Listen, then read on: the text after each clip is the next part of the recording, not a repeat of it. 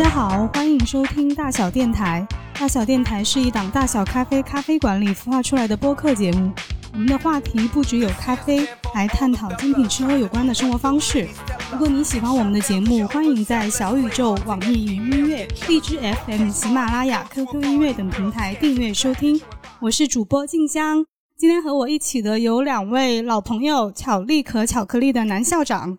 大家好，我是你们的老朋友，又见面了。对，以及聊酒必有他的 Colin。大家好，我还是 Colin。还有一位非常非常重磅的嘉宾，我们的啤酒顾问有韵的沙老师。大家好，我是沙涛。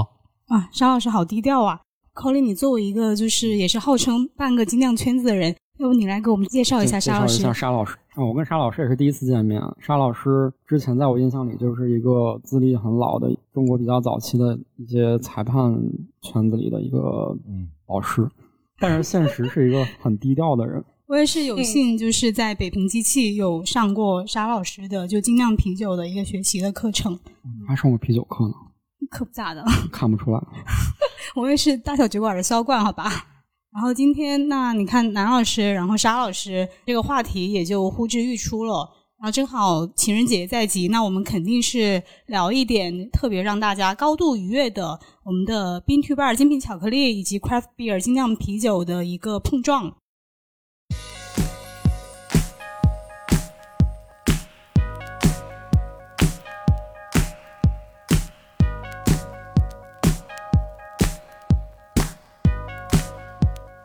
说到这个巧克力和啤酒，我就想到之前巧力可是跟金 A 合作做过一个啤酒的品鉴活动，嗯，然后是金 A 的酿酒师用巧力可烘焙的可可碎来酿了一款巧克力风味的酒，是吗？对，小吴老师其实做了好多测试呢，当时出了一个酒叫天上人间，是一款酸世涛，然后是用坦桑尼亚的豆子做出来，有点那个黑樱桃的那种酸度的一款比较有意思的深色啤酒吧。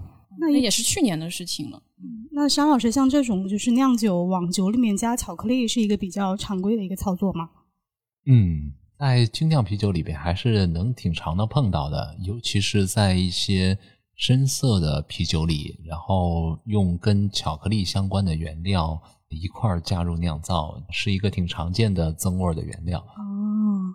那像这种是不是有我们比如世涛，然后就看到它的那个风味描述里会有就类似于偏巧克力或者黑巧克力可可这样的一些风味描述？那像这种它没有加巧克力，但它实际就有这些风味的来源，是因为什么呢？呃，在啤酒里面的话，这一方面的风味主要来自于麦芽啊。我们在制作麦芽的过程中呢。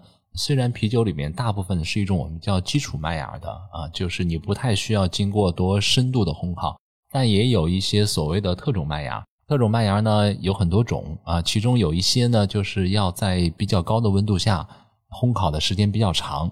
那么大家想想，这个就有点像我们烤面包也好啊，或者是在家里做什么烘焙的东西也好，你如果温度高了，时间长了，就会有一些。发糊啊、发焦的风味产生啊，其实也就是谷物产生的这种所谓的美拉德反应和焦糖化反应产生类似的味道。呃，那这些味道一会儿我也要请教 男校长，就是巧克力为什么有这些味道啊？它这些味道在麦芽里体现出来，最终呃变成酿啤酒的一部分，最终变成啤酒风味的一部分。那啤酒里面我们就好像喝出来，哎，有类似于巧克力的一些风味儿，有类似于所谓咖啡的一些风味儿。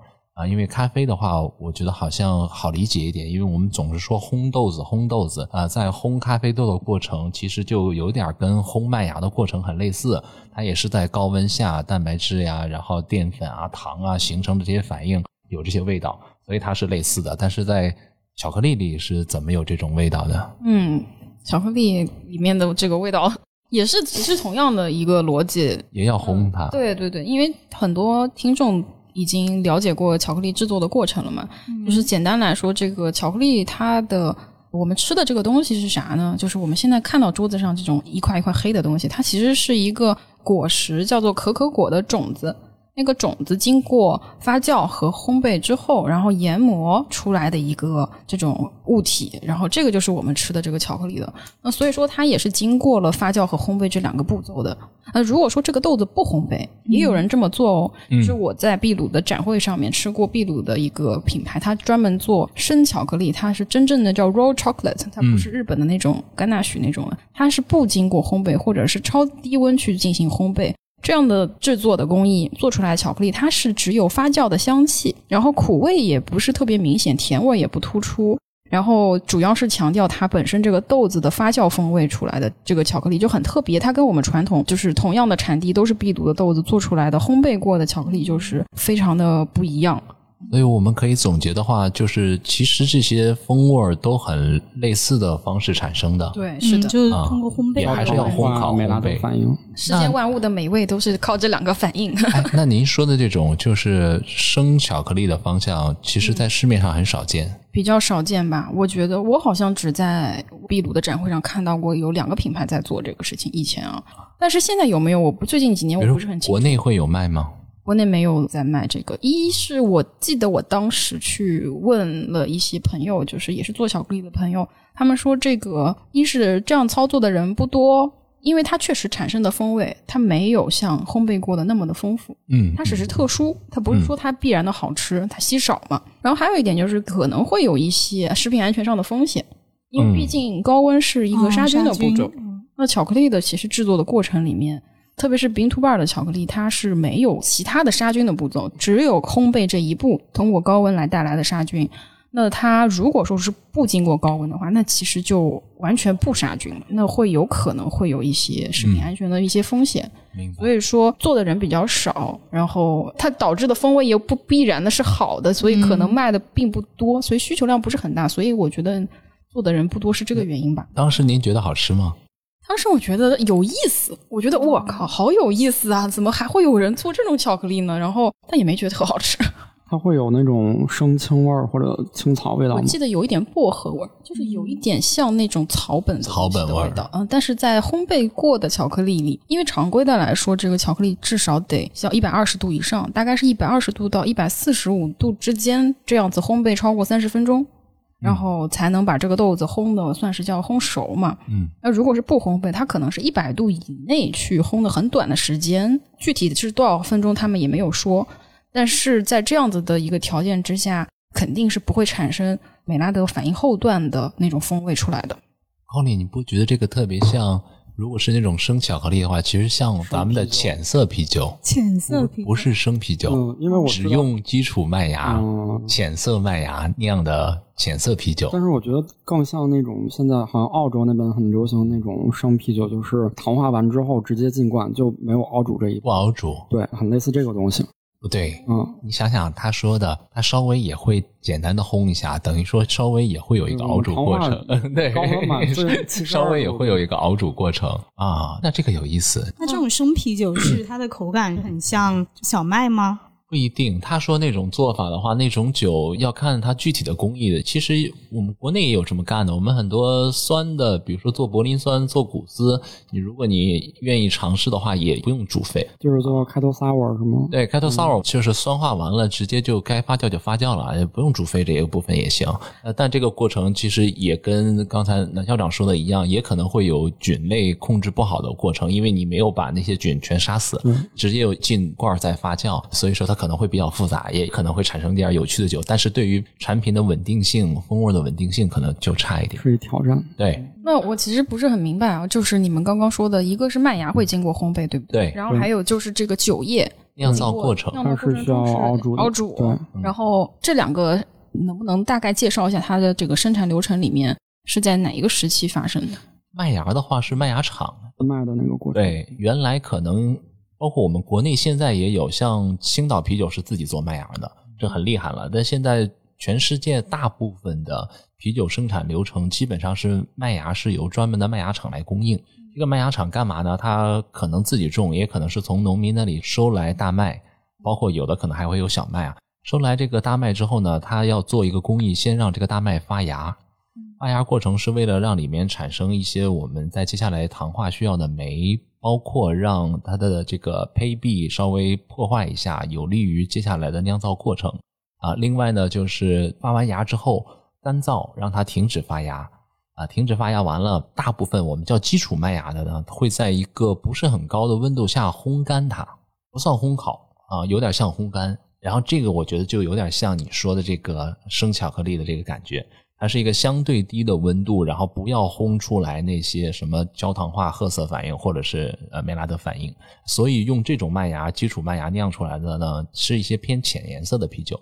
啤酒的颜色主要来自于麦芽啊，相对来说主要来。所以你说的那种巧克力，其实就等于是我们啤酒里面的。浅色啤酒，浅色系的啤酒，对对对，呃，小麦或者是艾尔，呃，不一定，不一定，什么样的都有。这个风格这个问题就很难在这里统一的说了啊。哦，又复杂了，啤酒这点有一点啰嗦啊。然后我们啤酒里面也会用一些深颜色的麦芽。但其实它的比例跟巧克力可能不太一样，就是不可能全用深颜色麦芽来酿一款啤酒。哎，听，我想问一下，深颜色的麦芽是它本身就是深色的，对不对？烘烤烘烤完之后才是深色的，对对对，不是因为它一开始就是一个品种是。想想这个大麦呀，包括小麦啊，它都是一个很浅颜色的一个谷物。哦。啊，很难说。比如说有一种东西叫黑麦，不是因为它长得是黑色，并不是颜色是黑色。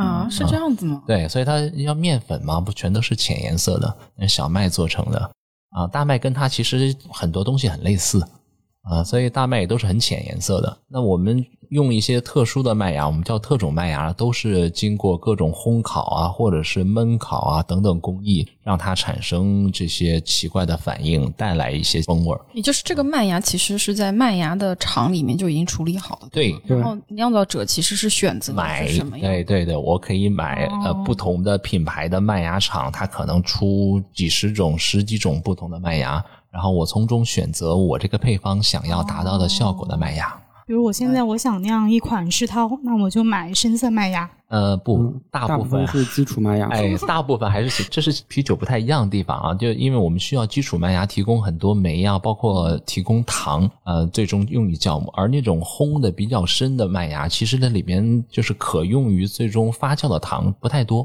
嗯，甚至是一些特别深黑的麦芽，其实里面没有什么糖了。那基础麦芽指的是就是没有烘焙的麦芽吗？对，没有高温烘焙的啊，就是烘干它一下，浅颜色的，嗯。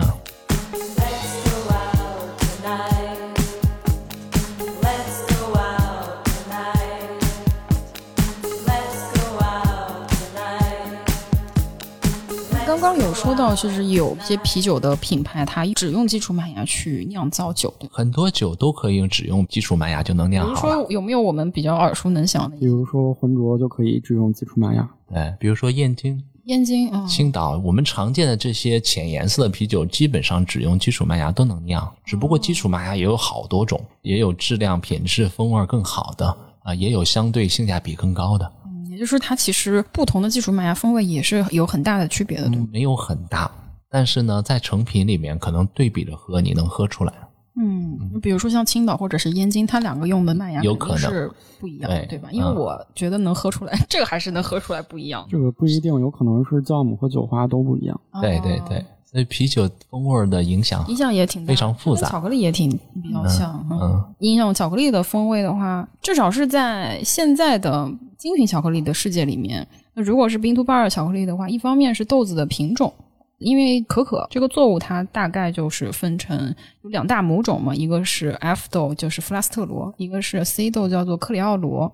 这两个是它的这个古老的一个有本质的好和坏吗？比如说，好像在咖啡圈里，他们就认为什么阿拉比卡比罗伯斯特好一点。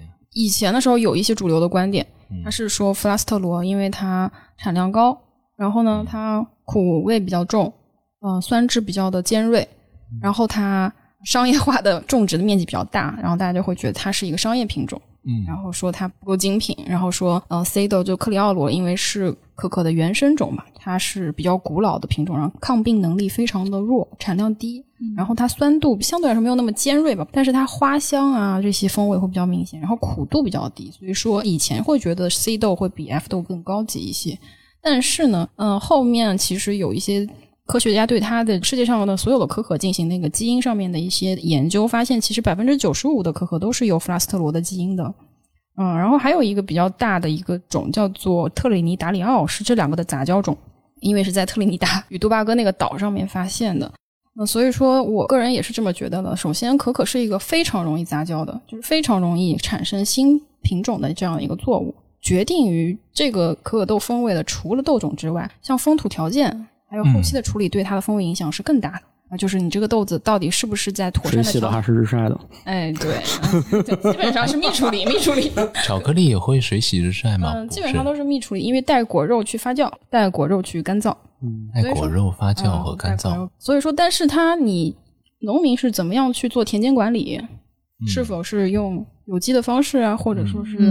种植，还有说是是不是能够每次都是采完全成熟的果子，有没有混杂在一些发芽的或者是霉变的豆子混在里面？这些东西，还有包括发酵的时间长短控制的好不好，然后里面有没有把咸丝挑出去，其实对风味的影响是更大的。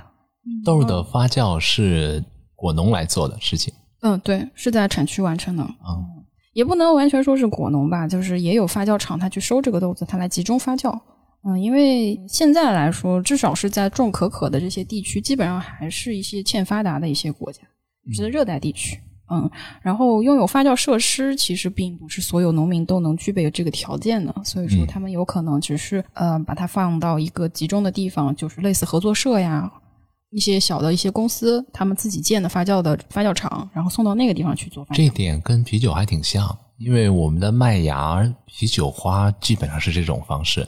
因为都是农作物嘛，我觉得可能偏农作物方向的都是有类似的特征。没错，没错。而且麦芽又是一个算是大田的作物嘛，就是种植面积非常广，然后但是它的单位的收益其实并不算高。对，让农民要为了一点点的这种收入去建一个后面处理的设施，还是不太现实的。对，所以一般是交给麦芽厂，然后酒花也是。酒花一般也是有的地方，比如说美国比较好一些地方，他们可能是这一片儿的酒花农民，他们集合起来成立一个公司，然后这个公司来就是加工销售整个他们的酒花制品。嗯，也有可能是就是一个外面来的酒花公司，哎，这地儿不错，然后我在这儿投一个酒花制品的加工厂，然后你们这个啤酒花成熟了就送到我这儿来，我给它加工成成品，然后卖向全世界。嗯，哎，说到酒花，我就觉得好像我们在讨论精酿的时候，都会很注重这个，比如说酒花的这个作用，就是因为酒花好像有特别特别多的品种嘛。然后我前段时间跟朋友在聊天的时候，还听到一个说法，他是说，他说中国以前是没有真正的啤酒的，为什么？是因为中国以前不产酒花的，对吗？然后说以前的那个咱们酿的酒里面没有酒花，所以都不算是真正的啤酒，然后在喝假酒。这是个好问题，其实啤酒。在我们当代来看，好像觉得啤酒花是个挺必须的原料，但其实到现在也不是。国家的一个标准里写的是可能要添加啤酒花，但是从广义的角度，即使在今天我们看什么是啤酒，也不一定要啤酒花的。而且在很多年之前，因为啤酒花最早也是就是大概在一零零零年左右，这就是九百多年的时候，在德国啊才变成啤酒的一部分。在这之前几千年的历史上，有各种的啤酒都出现过啊。那那个时候啤酒里面是不加啤酒花的。那啤酒花等于说是一个一个多世纪之前，然后呢，大家发现了它，哎，挺好用，然后就把它变成了啤酒的一部分。在咱们中国的翻译里面，我们叫啤酒花，在国外它的名字其实跟啤酒没有直接联系，它就是一个植物，对，hop 啊，hopling hop 都行。然后它其实就是个植物。那这个植物本身只是因为酿酒的人偶然发现了，哎，我把这玩意儿要是加到啤酒里挺不错啊！而且那个时候正好赶上整个欧洲呢，就是教会控制一种叫格鲁特的东西。这格鲁特呢是一种各种香料的一个集合，也就是说，在啤酒花真正成为啤酒不可分割的一部分之前，很多酒里面用的都是这个叫格鲁特的东西。它这个是什么作用？香料。就是增加风味的对，增加风味。他为什么要禁止这个东西的使用啊？呃，不是禁止，是教会把它控制在手里。你从我这儿买格鲁特，你酿酒，所以赚钱，其实都是为了物质的利益而已。然后呢，在不受教会控制的一些区域里面，有人发现了，哎，干脆用啤酒花挺好，慢慢的就建立了新的这种啤酒花的公会。然后再加上各种这个中世纪的一些呃宗教革命的改革，慢慢的教会对格鲁特的控制就放手了。然后结果呢，大家也就再不用格鲁特了，就发现啤酒花就不错啊。所以现在全世界好的啤酒花产地呀，主要还在德国，然后美国。嗯啊，只不过美国呢是品种比较丰富，而且美国有一点不一样，它跟欧洲传统的这些啤酒花不太一样的地方是，美国产的啤酒花那个香气啊，有点用不好听的话叫妖艳，就一下就能抓住你，俘获人心。对对对，如如果我们对啤酒没有一个特别广泛的了解，可能今天一下喝到一款美国啤酒花很重的酒，你就哎呀，真不一样。啊，跟原来喝的酒都不一样，怎么这么香啊？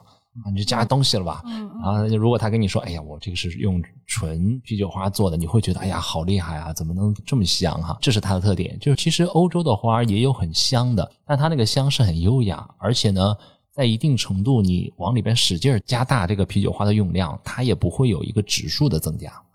而美国是在一个更大的范围之内，只要你往里面加更多，它就能让你觉得更香。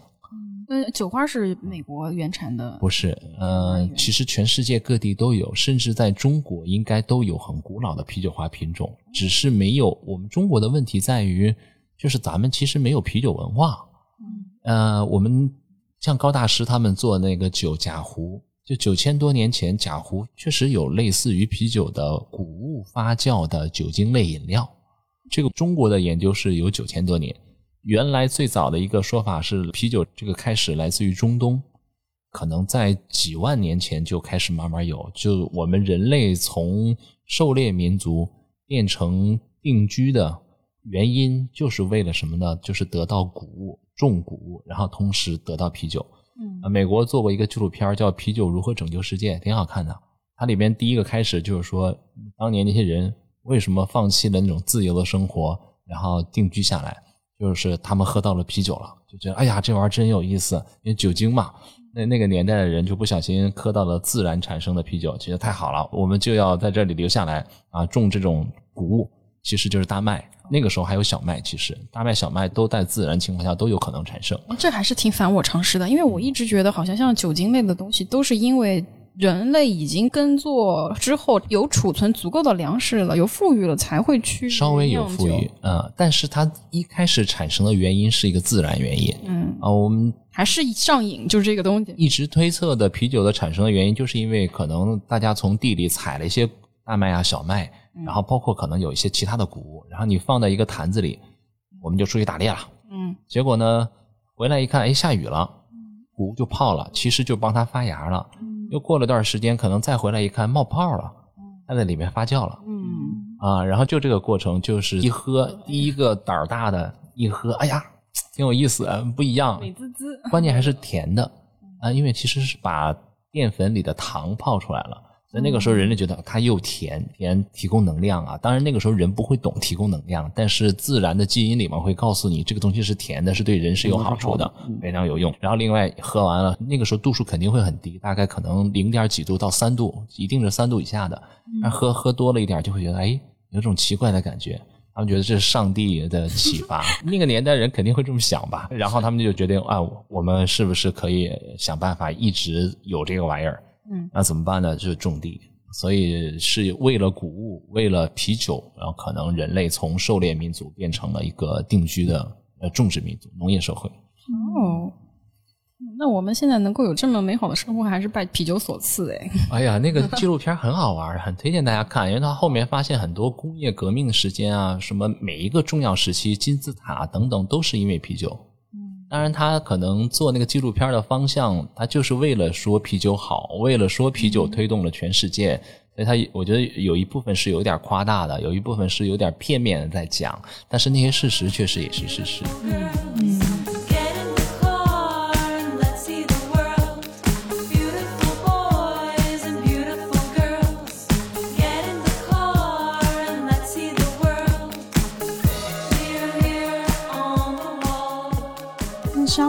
自己是什么时候对啤酒这么着迷的？二零一五年我才开始喝啤酒，我特别晚啊，我一四年底搬到了平谷住，嗯，然后认识了一个好朋友，他开酒吧、开咖啡馆。然后一五年他说他喜欢喝啤酒，我就说送朋友点礼物，嗯，我就上网一搜什么啤酒好，我就觉得送点普通的拿不出手。然后结结果呢，那个时候网上信息非常匮乏，嗯，就买了点福加白、红帽啊、白熊。买了五六瓶，我们俩喝了三瓶，我觉得太有意思了。因为我是个山东人，山东人就觉得什么是好啤酒，青岛啤酒就好啤酒了。然后还有没有更好的？那德国啤酒啊，什么是最好的？百威啊，百威世界第一啊。当时就这个心态，然后就没怎么真正的研究过啤酒。然后从那个时候就觉得，哎呀，啤酒很有意思。嗯，它有点像玩游戏。我们啤酒就 BJCP 不是分了一百多个风格吗？啊，你喝了多风格啊？啊。基础风格一百个，天呐！就我一直以为就常听到那些，比如 IPA，然后世涛、波特。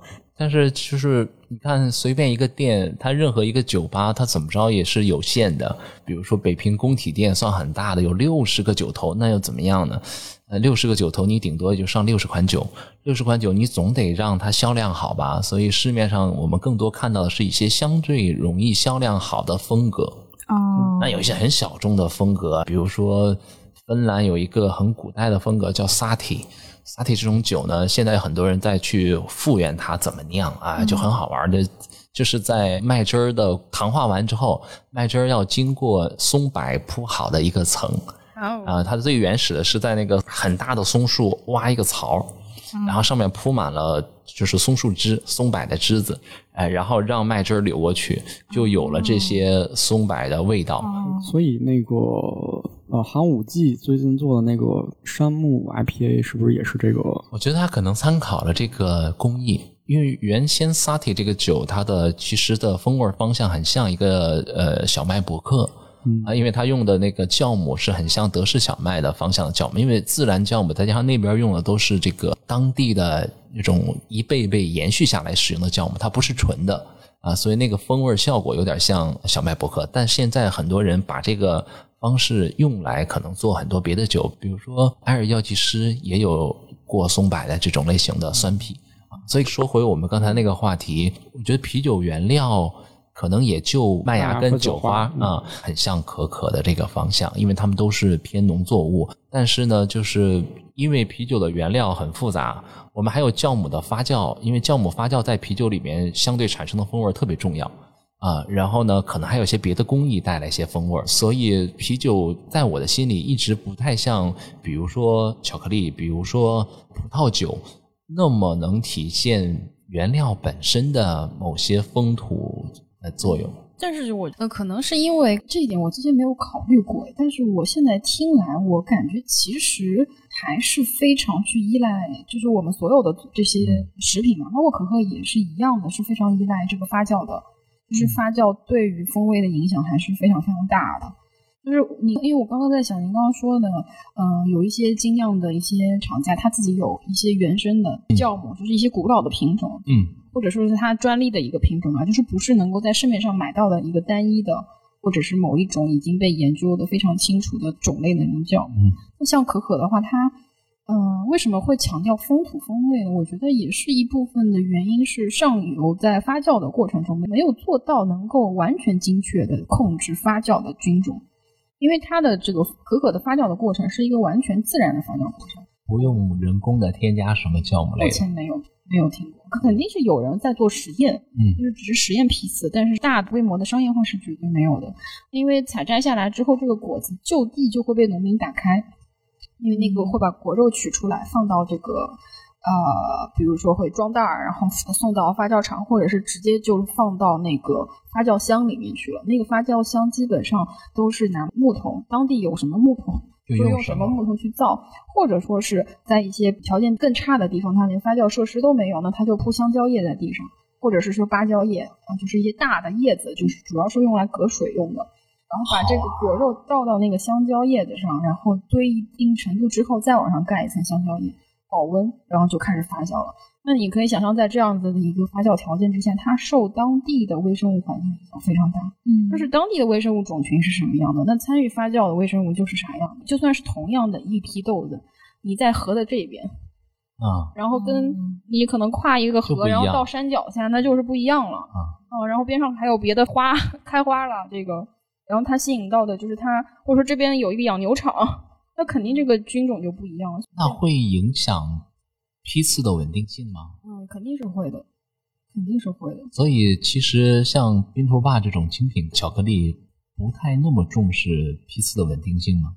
嗯，我觉得批次反而是是它的一个特点啊，嗯，这样就可以做到，比如说每一批次，或者是至少每一年每一个就会有年份巧克力的这样的一个说法，这也是我们自己。要想去做的一个事情，因为既然怎么说呢，就是看大家怎么理解了。当然，我觉得可能也会有人觉得是我们这种只是为了商业利益而做的一个噱头。那确实是这样的。我们既然做不到，呃，或者说这个跟商业巧克力，它可以通过一个很大的对比吧。对，它是我无法做到商业巧克力这么稳定的这种风味的控制，那我不如把它变成一种优势，嗯，因为它可以做到每一批次，然后都有一些细微的区别。然后，毕竟这个是一个农作物。但是，比如说哈，可不可以像理解红酒那样去理解？那葡萄酒有一些地方可能，比如说，就是说，哎，我这个酒庄啊，或者我这片地啊，就是好。然后它生产的某一种葡萄，最终用他们那个固定的工艺生产出来这个酒，可能虽然每年也许分数都有一些波动，但是是一个大家认可的，就觉得就是好。嗯，那巧克力是不是也有一些这个可可的产区，或者是它有这种叫法吗？庄园还是产地？现在还没有。现在巧克力的世界的发展没有像葡萄酒，嗯，或者是像咖啡或者像体现好或者坏。更多的是一个最终是品牌来决定的。嗯，对，是用品牌还是或者说是用市场来决定的。然后还有一个就是有一些在英国有一些机构，他们有在做巧克力的评分。当然，这个风味的话，嗯，回到刚刚那个话题啊，就是这个东西它。只能做到微批次，或者是说它没有办法保证每一批次、每一年，或者是甚至是一个庄园不同地块可能就会有不一样的这个风味。如果我们把它当成一个优势，或者是把它当成一个这个行业的一个特点去看待的话，那这个事情就变得很好玩，就变得很有意思。这样就可以把一块巧克力，或者说把巧克力这个东西，就变成一个更多元的，然后更有趣味的一个产品。因为很多人对巧克力的理解，它其实是非常片面和单一的。那比如说像黑巧克力，大家就说啊，这个东西是苦的啊，我觉得可能我受不了。或者是小朋友可能你会觉得我只能吃牛奶巧克力或者是白巧克力。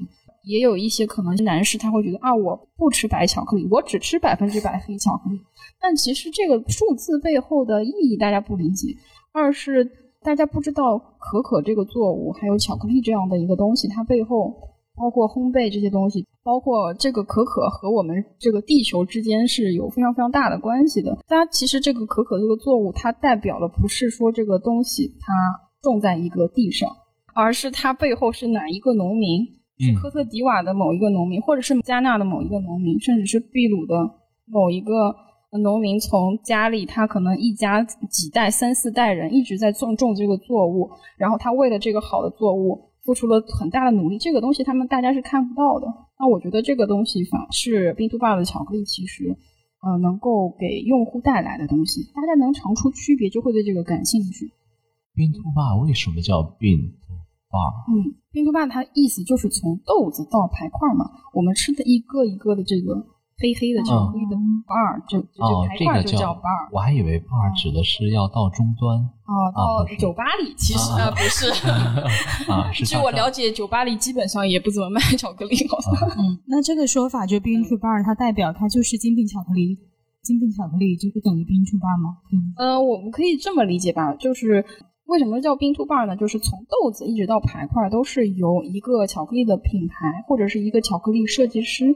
在英文里面叫做 chocolate designer 或者叫 chocolate maker 去控制的这样的巧克力叫做精品巧克力 bean to bar 巧克力。那与之相对的就是商业或者是工业化生产的巧克力，他们可能只采收豆子，然后呃在里面做非常多的调整。还有一些呢，它巧克力的生产的工厂，它甚至不直接采购豆子，嗯，它采购的是一些可可的原料，比如说可可粉。可可脂、可可粉和可可脂都是从可可里面去分离或者是提炼出来的一个东西，他们只采购这种原料，然后自己等于是把它的原料混在一起，呃，做出来那种巧克力是与这个相对。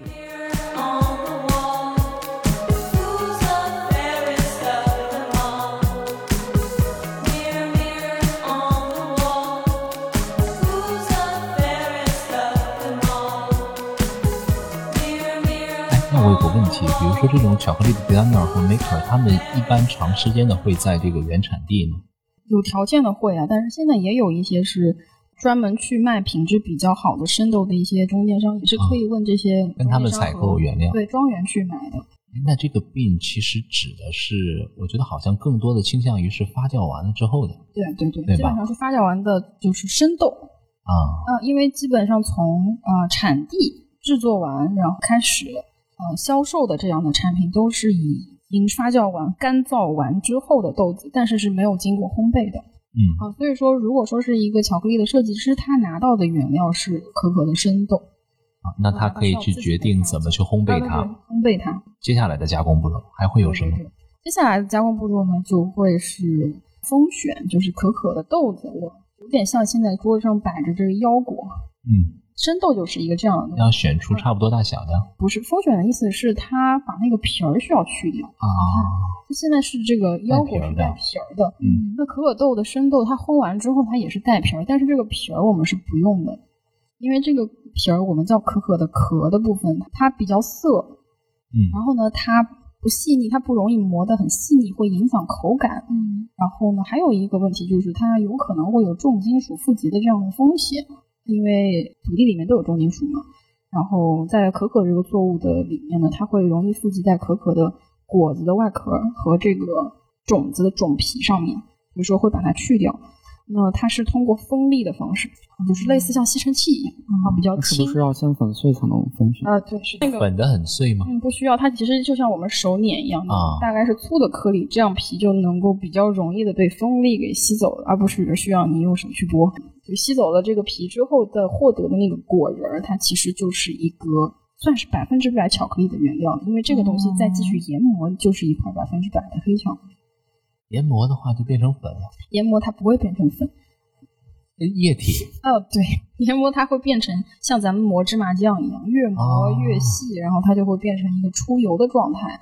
因为可可豆里面它百分之四十到五十都是可可脂，是一种油性的。对，是一种油。嗯，可可脂是一个会用在很多领域的一个很贵的一种油。如果是同样品质的可可豆的话，可可脂的价格是可可粉的六倍。可可粉是什么东西？就是去完油之后，剩下那个渣渣、木质纤维的部分再去磨，它就是叫可可粉了。所以可可粉基本上是不含油脂，或者是只含少量油脂的。风味主要在哪些里？风味记在盲生，你发现了滑点，非常好。因为其实这个东西非常非常重要。嗯，因为很多的好风味是脂溶性的嘛。嗯。然后也有一部分风味是非脂溶性的，就是它这个木质纤维部分是有味道的，比如说一些苦味。然后像单宁这种东西会产生涩的味道，然后还有可可本身特殊的有一些香气，它是有点臭臭的，就发酵那种味道，是在那个黑色的，就是可可粉的这部分里面，也有固形物的部分里面，但是也有非常多的味道是在这个油脂里面的。那如果说是把油脂去掉之后，只用可可粉作为原料去制作的那种商业的巧克力的话，那它就失去了那些脂溶性的风味，啊。所以，一个冰图霸的巧克力，它应该就是直接这个时候就磨成液体的液体了，哎，磨成像芝麻酱一样东西，再凝固成块状，就成品了。对，是的，哎，就做好了。其实很简单，其实没有很复杂。它的工艺其实冰图霸反而是一个化繁为简的一种操作，然后并且能够留下了这个美好的风味。那可以反过来去想，那原材料的好坏，其实对这个巧克力的风味影响是非常非常大的。就是这个豆子到底品质好不好，发酵的好不好，瑕疵多不多，其实是最影响这个巧克力。嗯，它后续的那个操作，人工操作其实并没有很多。嗯，对，后面的加工反而是比较简单的。嗯，可能比较麻烦的控制就是在烘焙的时间，烘焙的这个温度怎么控制，然后还有研磨的时间，研磨的。我听到这里的话，我可能会觉得就是在变这个状态，可能最终的影响也许占百分之六十到七十。嗯，会有，差不多嘛？您也这么觉得吗？也会有，会。啊，因为剩下的部分其实也很重要，但是可能不会占决定性作用。对对对，后面的话会更多的涉及到一些其他的部分，因为巧克力我们说的巧克力，它其实跟精酿啤酒一样，大家都是用麦芽、都是酒花、都是水，嗯去做的东西，但是能做出来的产品千差万别。那巧克力也一样，你同样用一个豆子，你可以把它做成白巧克力、牛奶巧克力、黑巧克力。黑巧克力你可以做成百分之百的、百分之八十的、百分之七十的，然后牛奶巧克力你可以做成百分之五十五的、百分之四十、百分之三十。百分之八十跟百分之百的有什么区别？那百分之二十是什么？百分之二十是什么？嗯这个东西就是是糖吗？糖，纯糖。糖和其他的杂质。东西可以是糖，就是它那个数字的含义，就代表，比如百分之七十、百分之六十，就是指这些东西是百分之多少是来自可可本身的，那我剩下的百分之三十就是来自其他的东西。没错可以这么理解。对对，这个非常严谨。但其实其他的东西是什么，也看设计师怎么来定。没错，因为它有可能是糖。如果是糖的话，那这就是一块，你可以想象它是什么味道。要甜一点。它是一个有一点，嗯，不会很甜的，嗯嗯嗯，是有一点点甜味，但是还是比较苦的，比较嗯味道比较的重的一块黑巧克力。但是这百分之二十也可以加别的东西，比如说嗯我全部加奶粉，嗯我全部加奶制品进去，那它就会是一个几乎没有甜味，会有一点乳制品香气的，然后会比较顺滑的一块，有一些嗯。想吃，要不我们直接来吃吧对，但是是一个完全没有无蔗糖的一嗯个比较颜色深的，但是它是一块牛奶巧克力。哦。所以说这百分之二十，或者说我们去看这种巧克力的包装上面这种百分之七十的含量啊什么的，嗯，它其实未必真的代表了它是否是，就是它有多甜，嗯不一定是这个样子。嗯明白，因为它其实并不代表它就那剩下的一定是含糖量，对对它不是正常的。那像我这种纯小白，如果就是想简单的看一个巧克力好和坏，好和坏就看配料表，配料表，对，你看配料表的长短。我觉得很多食品都是有一个同样的这种评判标准的，配料表越短，说明它其实这个它原料的品质肯定就相对来说就是越好，然后它加工的这个工艺就没有那么复杂，保留的是它原来的味道，而且这个制造商对这个产品更有信心。最短的是什么？如果是最短的，可能是一块百分之百巧克力，那它的原材料很可能只有两个东西，就是可可豆和可可脂。也会有可可脂吗？对，有可能会额外添加加一点可可脂，对，因为去调整它的质地。哦，这个我还以可可脂为会后期加进去，会有这种只有可可豆的吗？也有，啊，我就对这种玩意儿感兴趣，嗯，想要特别纯的。呃但是它有可能未必会它的质感会特别好，它可能会特别糊嘴，啊，它可能化不开，就是主要是为了调节这个质地。比如说像牛奶巧克力，它的配料表其实也很短的，因为如果是一个百分之呃无论什么呃，只要是一块牛奶巧克力吧，它的配方可能就只有可可豆、奶粉和糖，然后还有一点可可脂，就是四个东西。也许可能也没有糖，嗯，对，也可能没有。也可能没，但很少，但可能少加一点。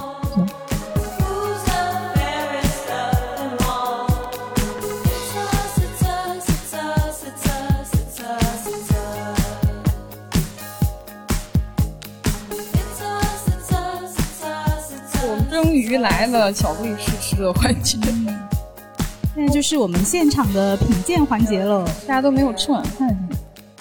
哇哦，现在酒也上桌了。我可以先给大家讲一下巧克力的品鉴吧。好，那你先教我们怎么吃巧克力，好，我按照你的要求体验一下。大家如果手边有巧克力的话，可以跟我们一起操作一下。我这一步呢，我也自己简称叫装逼五步法，就是你用了我这个方法之后，你去别的地方吃巧克力，你就显得比别人厉害很多。大家可以先拿一块，然后巧克力品鉴的话是要从黑的开始，就是要浓度高的开始。呃，浓度高的吃到浓度低的这样子，为什么呢？因为浓度高意味着它加别的东西少，加别的东西少就不会影响可可本身风味的判断。呃，如果你吃先从含糖量很高的开始，那那个甜的味道会让你失去对巧克力本身风味的判断，而且你会觉得下一个如果浓度更高的巧克力，你会觉得它太苦了，它的或者它的苦或者是酸会变得特别的强，所以会从高浓度吃到低浓度。那我现在带来的今天最高浓度都是百分之七十的黑巧克力，所以我们从这块百分之七十开始，就是第一步先不要放到嘴巴里，而是先去闻一下牛奶的味道好像，花的香气，白色很，香，感觉有点像栀子花，嗯，淡淡的。哦玉兰花的那种味道。问一下，就是如果从浓度高的开始吃，有没有可能吃到后面就感觉不到那种浓度低的味道了？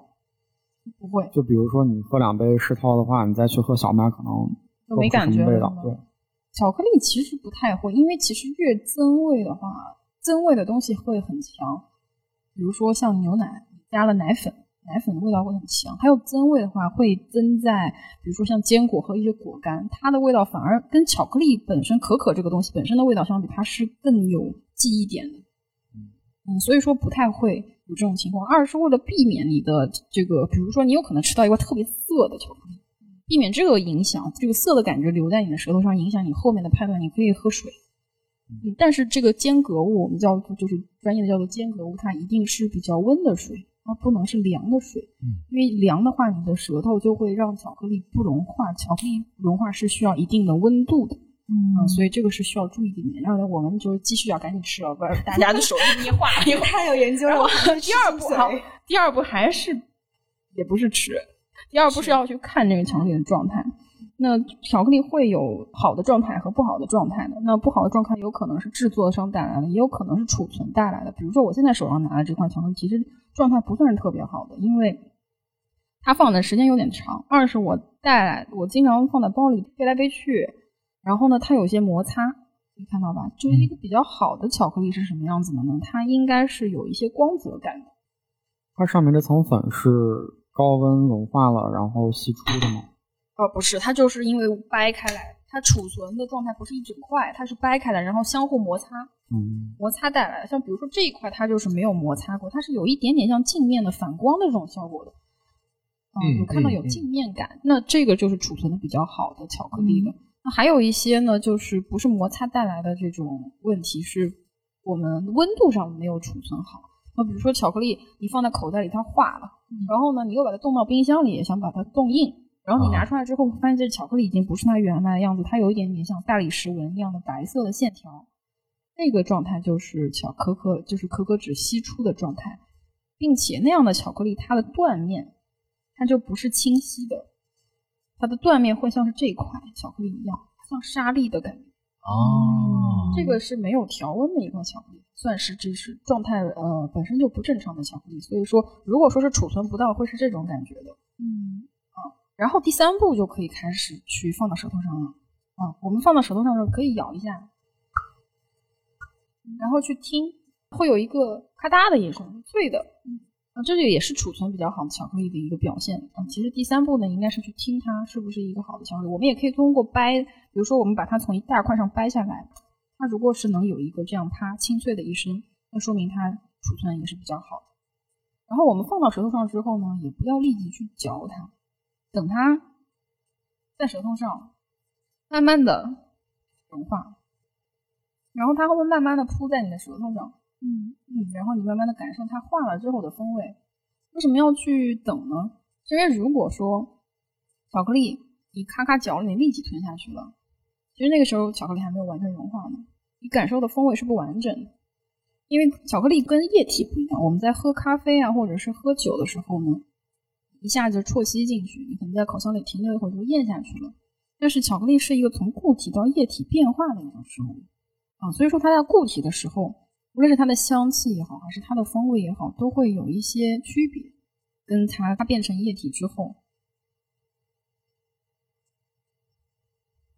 那我们在吃的时候呢，会嗯注意哪一些方面呢？首先，第一个方面就是它的酸甜苦，这三个呃舌头能感觉到的味道，它是什么样的一个结构？你觉得它酸度怎么样？苦的程度怎么样？它是不是甜的？这个是比较容易感觉到的。那另外一个是什么呢？就是用鼻子去感觉到它的香气。比如说刚刚我们有聊到它没有吃的时候，它的香气是会有一些花香，有一些发酵的味道。但是吃的时候，哎，这个味道好像就不太存在，不太明显了。吃的时候的香气方向可能比较偏坚果或者是木质，或者是像一些烤熟的一些像曲奇饼干那样的风味。我觉得有一点橙子的味道，就是那种糖渍的橙子那个。陈皮的味道，糖渍陈皮，呃，糖渍的果肉的，就比较甜度比较高的，对，但是又有一点点微微的酸度的。刚刚讲的是第四步，我去感受风味。第五步呢，就是咽下去之后，感受它的那个回味，它们在嘴巴里面留下来的感觉是什么样的？比如说，它留的，首先它的时间长短，嗯，那如果留的时间非常非常长，我们一般来说会判断它是一个比较好的巧克力。如果它的风味特别短促、特别短暂，你会觉得没有什么记忆点、没有印象，那它可能品质就不太好。还有就是它的涩的感觉，它留在舌头上是不是让你觉得舒服的？酸和涩的这种相对来说比较刺激和负面的东西，它在你口腔里面留的时间长不长？还有它整体的这个回味有没有产生一些哎新的风味出来？这个也是一个第五步里面去感受的。所以说这个就是巧克力师姐的装逼五步法。我再帮大家回忆一下啊，第一步就是先闻，要看这两步可以换啊，先闻再看都不能吃。然后第三步是去听，第四步是去用舌头去感受风味，第五步呢是回味。你学废了吗？大家还在第五步呢。品鉴一个巧克力其实是一个很慢的过程。我们刚刚吃了那么小小的一块，就可能才一克、两克，直接要花一分钟的时间去感受了。如果想要真正的去感受到这个巧克力的味道呢？那对我最难的就是要一直让它留在嘴里，让它化，哦，是吗？忍不住。忍不住想咽，你想嚼，想吃它。包括余韵留下来的酸、轻微的苦涩，我觉得都很舒服。嗯，而且我现在觉得嘴巴特别清爽。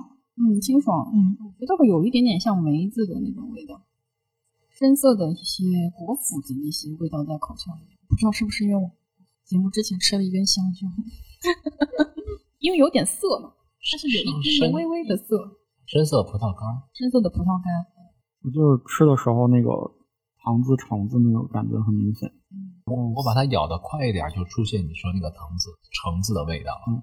然后会有一点点粗粗糙吧，糙它不是嗯。特别丝滑的，它会有一点点，你会觉得像不算粗糙的颗粒，嗯、不算不算特别粗糙，一点点。还有更粗糙。算一点点是吧？对，但是它你不能用丝滑来去形容吧，这个百分之多少？这是百分之七十的。你会怎么评价这款？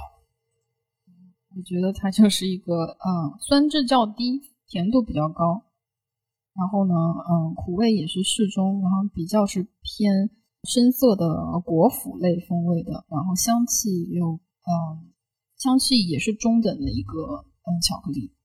然后刚刚具象化的东西，我们也每个人都有描述过，这个感知会不太一样。这个是烘焙的，相对来说比较深的，它不算是浅烘，它是比较深的一个巧克力。所以说，其实吃到后面的话，还是会有一点点，就是我觉得坚果味还是还是蛮明显的，嗯，坚果很重的，嗯，是一些比较有奶感的那些坚果的味道。这就是豆子本身的素质带来的这种风味，嗯很神奇的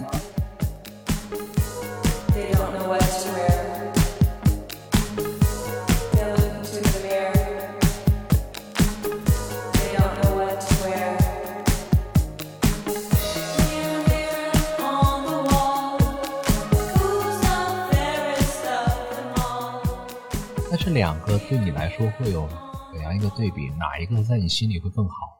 我觉得他们都差不多好，因为它都是我做的。啊，主观评价，主观评价。嗯，没关系，就是我，因为它两个风格不一样，因为第一块是百分之七十的乌干达，嗯第二块是百分之七十坦桑尼亚，就产来自于不区不同地方。然后呢，它们两个的比例是完全一样，就是它加的糖啊，我们家的糖的品种，加的糖的就是时间点，它的烘焙度基本上也是差不多的，研磨时间可能是差呃两个小时。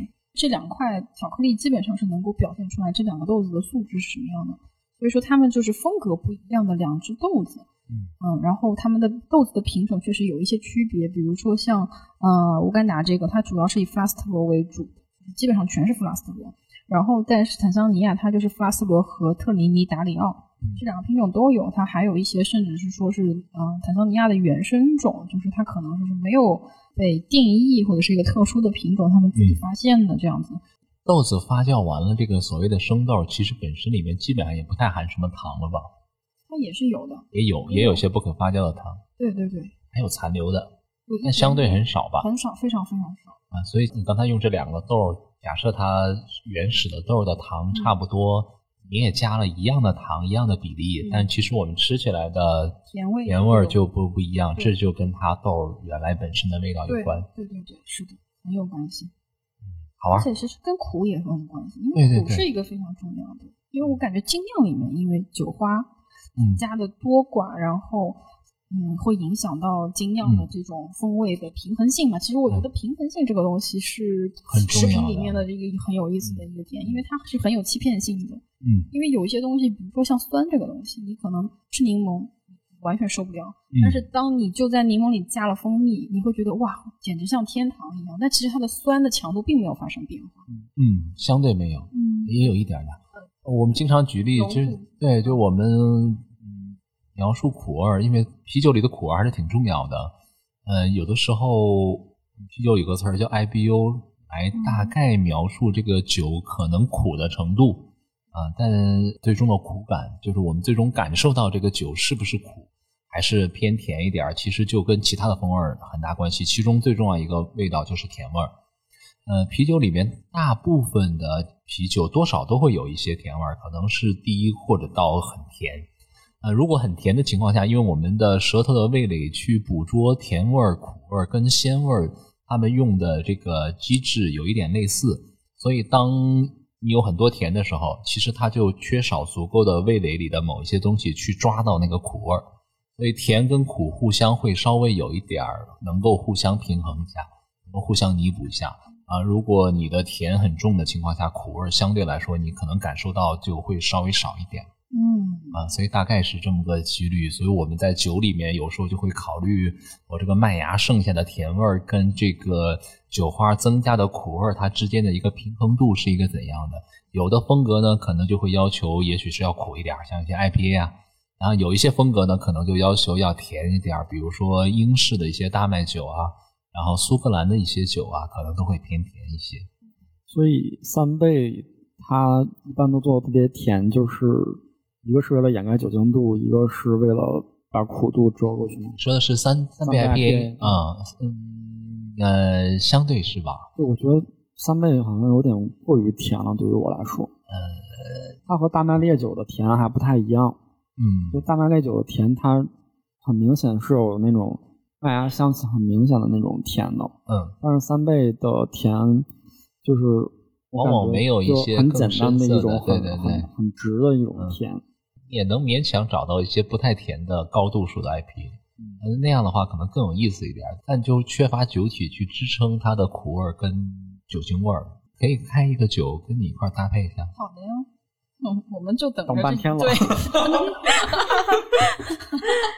对不起，刚才我是一个很认真学习的学生，我 我忘了我身边还有酒。我们喝的第一款酒呢是海威斯顿的破了桶的一个波特。嗯，波特本身偏英式，因为这是个英国一家做英式波特还不错的品牌。但它这个酒呢，就为了过桶，它做的比它常规的，就是它那款酒叫老机油啊，比那款老机油的，就是酒精度做的高一点。现在标的是八度，过了一个十八年的 Highland Park，好像叫高地公园的一个威士忌酒厂啊，是这个威士忌酒厂的十八年的威士忌酒桶，是高原骑士吧？二零二一年三月出厂的这款酒。嗯，你感觉蛮清爽的，我感觉这个酒闻起来和喝起来不太像，就闻着特别重，但其实入口就是很轻。但是很烤地瓜哦，温度高一点就是很很焦糖，会好一点吧，焦糖风味还行，然后稍微等它出来一点，可能会有巧克力啊、咖啡方向的风味，哦那个肯定是有。但是我发现了，这个跟这个不是很搭。嗯，为什么呢？因为因为世涛本身它很强，就是它是本身就是强风味感的一种，这是个波特，比世涛弱一点儿。嗯，然后但是它的就是比较重口嘛，还算是很重口的。还有这个它是一个过桶的酒对不对？嗯然后有一些风味其实是会被这个强烈的甜给盖住的。嗯，还有一些它的一些呃比较微微妙的香气，它会被盖住。我个人觉得它不是很搭。剩下两款酒味道更重。更重啊，没关系，我还有白巧克力，还有牛奶巧克力，嗯，可以试着搭一下。然后可能我们今天会得出一个结论，虽然我们只是喝了第一款酒，就是结我论就是酒和巧克力不搭。对不搭。那就只能去现场了。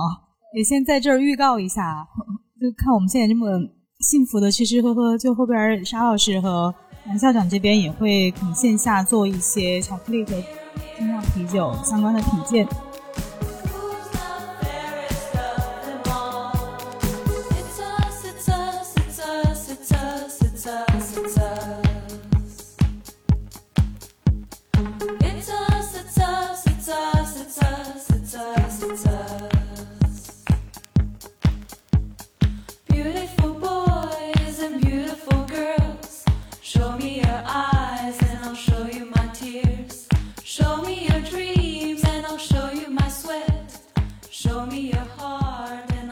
得麻烦您给我们介绍一下专业的精酿的品鉴有哪些豆。其实酒类的品评，我觉得都没有看起来那么复杂，因为往往都是为了一些宣传呐、有为了一些怎样看起来每一个品酒大师看起来都很牛逼的拿一杯酒在那不停的闻啊。当然，香气也是挺重要的一部分啊。我们在比赛里面呢，通常做法就一款酒上来的时候，我们会立刻先闻它，因为从后面倒酒到上酒，其实有一点点时间了。所以我们会尽快的先闻它，看看有一些味道，呃，就不要散失掉，所以能捕捉它更多的问题。如果有问题的话，呃，然后呢，其实酒还没有喝、没有闻的时候，你不小心就已经看到了啊、所以其实视觉多少就已经有影响了啊、但如果是我自己在家里喝酒的话，我可能就会完全闭着眼儿，让请我的家人或者朋友帮我倒酒的方式，纯来盲品。盲品啊，你就什么都不知道情况下是最有意思的啊。但在大部分的比赛和大部分的品鉴里面，我们其实都能看到，对于酒体呢，我个人倒觉得越来越不是那么重要。大部分商业的作品，基本上酒体不会有太大问题啊，你无非就是看看它是个什么颜色，够不够澄清。比如说我们今天这个酒其实就很澄清，啊虽然看起来好像稍微有点，就你看它的边儿各方面，它是没有什么浑浊物的啊，视觉上效果其实是偏澄清的。呃，然后呢，泡沫呃质地、泡沫的质地、颜色啊、持久度啊这些方面，但其实就是一个酒泡沫好和坏呀、有时候也不是那么重要。可能对有一些风格来说，比如说我们说德式小麦酒、比利时小麦啤酒啊这种风格，它基本上泡沫都会比较丰富。啊，如果你有一天喝到一个他说这个是个德式小麦啤酒，结果没有什么泡，然后又不是度数特别高的话，那证明它可能有点问题，呃，漏气儿了呀，或者酿的不好呀，等等啊，都有可能。其他的一些酒有时候很难判断，比如说我们有一些什么过桶的酒啊，有很多风味添加的酒啊，你很难说它的泡沫一定会怎样啊。所以有时候，比如说我们在比赛里边，我们有一个相对比较不能说统一吧，在精酿圈里边，大家认为相对权威的一个打分体系，就是我们叫 BJCP，嗯、这个啤酒裁判认证体系，呃，有一个打分表，满分五十分啊，这个五十分里边呢，香气呢就占十二分，然后外观呢就占三分，所以你外观再差，顶多也就扣三分啊。然后呢，味道呢占二十分，口感啊 mouthfeel 占五分，然后最后会有一个总评占十分，总共五十分啊，就大概这么一个打分体系。啊，在很多国内的比赛里面，我们就是三十分是一个及格线。如果这个酒连三十分都达不到的话，是拿不到什么奖的。啊，那很多得奖的好酒可能都是三十五分以上，四十分左右会比较好一点。啊所以碳化度它是算在外观。mouthfeel，就是什么叫碳化度？就啤酒里面含有二氧化碳的一个程度。哦，我们说啤酒容易，我们打个嗝啊，然后包括它形成泡沫，也是因为它里面有比较多的二氧化碳。呃，举一个例子吧，比如说我们大部分的酒，像这两个酒啊，差不多，我估计一瓶子酒里面，如果把里面的二氧化碳放出来，放到常规的大气压下，它可能大概是有两瓶半左右这个体积，可能大概带两瓶左右的体积。啊，因为它俩都是过桶的，可能稍微低一点。我们正常的酒，大概我们这个都叫就是按体积计算二氧化碳，大概都是二点五个体积左右，也会有比较高的，比如说很多比利时的酒，它都做瓶中的发酵然后像一些德式小麦酒也是，所以它可能会比较高一点，可能三点几甚至更高。也就是你把里面的二氧化碳全放出来，在一个大气压下，它大概的体积是你这一个瓶子的两倍三倍。对，安静。啊，对啊，啊，因为其实越淡的酒呢，对于温度跟碳化度的要求还会越高一点嗯，因为它没越有风味。对越淡的话，你会觉得它本身麦芽风味也低，酒花风味也低，苦度也低，发酵的风味也几乎没有。那在这个情况下，对，如果你哎，我们叫沙口感，其实就是碳化度，就是二氧化碳从这个酒体里边爆发出来的过程中，对我们口腔产生的刺激。这种沙口感就也不是说一定越高越好，根据不同的酒的风格啊，就不太一样，啊它的要求就不太一样啊。所以是这个不是说越高越好，不是的，也不是啊说越低低越好，对嗯，所以要看风格。所谓的风格就是你这个酒是按照一个什么样类型的酒去酿造的，当然也看酿酒师的想法。有的时候你说一个酒一定要那样吗？啊，其实也不一定，那可能只是一些呃传统决定的，同时也是一些商业决定啊。那我就是要玩点奇特的、不一样的，然后我想做点不一样，就好像我做了一个生豆的那个巧克力一个道理。啊，那没有烘烤的巧克力一个道理，所以其实也没有那么多真正的要求啊。但是为什么好像啤酒圈里面经常会说，哎呀，这个酒的按照这个风格酿了怎样怎样，是因为我们有很多比赛。那你这个比赛的话，就有点像什么呢？就好像我们办一个奥运会，那你得知道一百米怎么跑，四乘一百接力是怎样的，是有规则的。啤酒的比赛我们要办成比赛也一样，我们是分成一个一个的组。啊，比如说这个组叫呃美式 IPA 组，那它可能我们就画一些范围啊，它的酒精度大概应该在什么范围之内，苦度在什么范围之内，然后麦汁浓度在什么范围之内，啊，它大概的风格，它大概的这个香气的风味应该是在这些范围之内，啊，如果哪些不足，就证明它完全不好啊，它的味道啊、口感等等，就这样一一把它做一个标明。啊，所以大概就有这么个所谓的这个规则吧。然后在这个规则下，我们去比啊，你投到这个组了，啊我们就按照这个组的要求来给你这个酒打个分儿，大概是这么个意思。哦，这么一看，跟巧克力的评分还是有点像的，因为你把所有的风格的加奶不加奶的，是否增味的，还有它做成冲饮啊，还是做成排块啊，还是做成嗯。糖果啊，这如果放在一起评分，这非常的不可难确，嗯很难，不合理。所以说，在巧克力的奖项设置里面，相对来说比较国际赛事的这个评分体系里，它会分开，比如说，它会把黑巧克力嗯分一个分类，甚至把单一产地的黑巧克力成一个单独的分类，因为有些可能是混的、混合采收的，然后还有一些是 drinking chocolate，就是只是用来做冲饮的巧克力，就单独的一类。还有一些是 infused，就是增味的巧克力做成一个单独的分类，牛奶巧克力又是一个分类，然后白巧克力是一个单独的然后甚至还有更细的一些，它可能是糖果类的应用，如果把它做成一个蹦蹦，外面是一个巧克力的壳儿，嗯。是有一些夹心的，嗯，那个又是一个独立的分类，所以就分的会非常非常细，可能就有几十、二十多个不同的类目，然后在里面你自己报哪一个类目，你就角逐哪一个。二十多个，嗯，对，还会更细吗？就也会有更啊细因为。我们一个比赛可能都七八十起，我觉得酒的啊可能会更复杂。对对对因为它其实也就啤酒复杂，它来自于全世界各地曾经拥有的那些啤酒的样子，嗯那就根据当地的一些样子，哎，比如说当年慕尼黑地区做了一个深色的拉格，然后它的之后的一些商业款是怎样的，大家觉得它应该是怎样的，然后就给它做了这么个框架。然后这个是由谁决定的？其实没有一个多世界官方的。然后呢，我们国内因为咱们是受所谓的这个美国的这个精酿革命的浪潮影响啊，所以像我们这些相对没有太深刻啤酒历史的国家啊，都会去迎合这种所谓世界美国的这个精酿浪潮。那这个精酿浪潮带来的其实就是美国的酿造商协会 BA，就等于说是美国的精酿啤酒协会。它是个非营利组织啊，就是商业贸易协会。然后底下呢有一个叫我们叫 BDCP 的这个体系，这个是 Beer Judge Certification Program 啊，也是个非盈利的机构，一九八五年就有了。这个机构呢就定期的会出所谓的世界啤酒风格指南。这个事儿其实大概从一九七七年之后才开始有。一九七七年有一个人叫迈克尔·杰克逊，不是跳舞那个，他是个我们啤酒界挺厉害的一个老前辈，呃，在威士忌界也非常有名，他也出威士忌的书，英国人。嗯、他一九七七年出了一本书，就叫《啤酒世界风格》，就是介绍大家，告诉全世界的人啊，我们这个其实世界上有这么多啤酒的风格。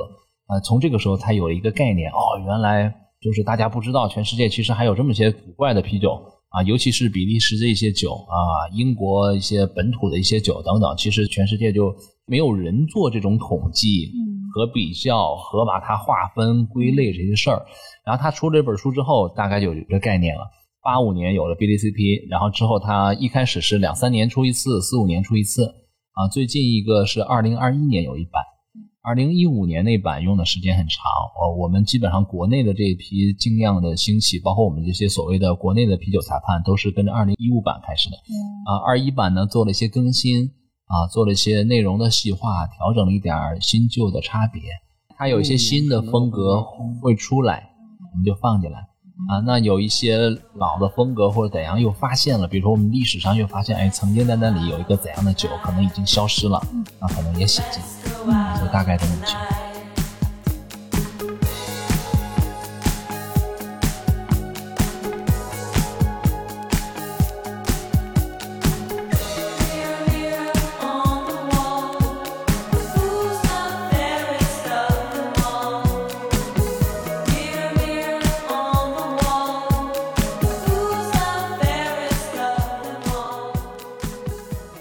惊尿了眼睛，他叫。是最近的一个流行，最近不是，它是个历史。哦，就是来自于历史，但是最近又被对，其实古代的酒都是野菌哎呀，都是杂菌，就跟巧克力的自然发酵一个道理。嗯、其实你刚才说到那个豆子那个发酵过程，我觉得特别像我们啤酒里的蓝比克，就是比利时的那种做法。比利时蓝比克也是就不往里面加任何的酵母，呃，不人工的加。那它这个麦汁儿熬煮完了，它放在一个很大的、很浅的盘子里，啊，就这样铺一个大铁盘，然后呢，打开所有的窗，外面的风就带来附近的所有的各种菌群能落在里面。当然，其实后来的我看了一些研究说明，这个这个过程中，其实空气中的菌群对它影响有限。它放一晚，所以可能麦汁凉了之后能落多少就落多少。然后第二天早晨呢，把这些就是凉好的麦汁儿接种好了，打到木桶里，然后在木桶里再盛放。木桶里也有菌群嘛，就跟巧克力的可可豆的那个过程很像。嗯，啊啊，这个过程最终你的酒产生了什么样的风味方向的变化，就是跟本土当地的风土的一些这东西就有关，菌群就有关啊。所以稍微每一个兰比克酒厂它出的一些酒，可能都有一些批次不一样的点，然后呢，也有自己各自酒厂一些特征，就很好玩，嗯我很喜欢。哎，刚刚有说到木桶啊，木桶这里面过不同的桶，这个是不是也是会它里面的不同的微生物会影响最终的酒的这个会会，我们从桶里面得到的风味儿无非四个方向。那第一个方向其实就是陈年的味道，因为木桶毕竟是一个相对活的部分，它稍微会缓慢的透氧、缓慢的氧化，有一个缓慢的透气的过程。你在桶里面陈，只要时间够长，都稍微会有一点这个氧化的风味儿。然后呢，它在很多酒里面，我们最终体现出来可能是会偏雪莉酒一点。对咱们中国人呢，可能就是会有点点偏这个黄酒方向一点。另外一个呢，需要从呃过桶里面可能会得到的风味儿，其实就是木头的味道，因为基本上很多木头多少都会产生一些不同的风味儿。最有名的、最常见的就是比如说美国的波本桶，美国的波本桶就很容易带来就是所谓的香草的味道啊，因为它那个木质里面会有一些香草醛类的成分，然后你把酒放到里面，然后它就会融到你的酒里去。另外呢，就是这个木桶以前基本上大部分都放的是一些酒类，啊，酒精度低的怎么着也是葡萄酒，对吧？然后很多都是用一些什么烈酒桶，比如说这个威士忌桶啊、雪莉酒桶啊，啊，那它木头呢，它里面是有一些木质纹理的，热胀冷缩，慢慢的一些呃原来的这些烈酒呢，多少都会进到这个木头里一些，所以这个过程再把啤酒放进去，它多少都会有一些这个酒从木质的这个结构里面会出来一点啊，所以会得到原来这个木头放的这个酒的一点风味。啊。然后最后呢，就是这个木桶里面可能是有各种不同的菌群的，但其实大差不差，可能对酒影响最大的就是那几类，呃，乳酸菌类的、片球菌类的，然后是布雷特类的，就是酒香酵母类的。核心大概是这三个类型的。现在我们喝第二款酒了，很多人都喝过，就是呃智美的蓝帽，但呢它是放在我记得好像是三种不同的桶里面过桶之后的混合版。它比利时的酒的风味还是很明显的，会有一些类似于水果的纸香跟像香料一样的分类香味儿。这个香料的分类香味儿在收口里会非常明显。然后另外确实有一点儿这个烈性的味道。刚才讲到品鉴没讲完，呃，就基本上可能第一呢就是闻闻一闻风味儿。我个人其实因为我从小也没有什么品鉴的习惯，啊、后来我就呃在一开始学啤酒的时候我很注意这个闻，然后在某些异味风味的考试里面可能会很重要，但是对我个人来说，越来越不太在意单纯的闻。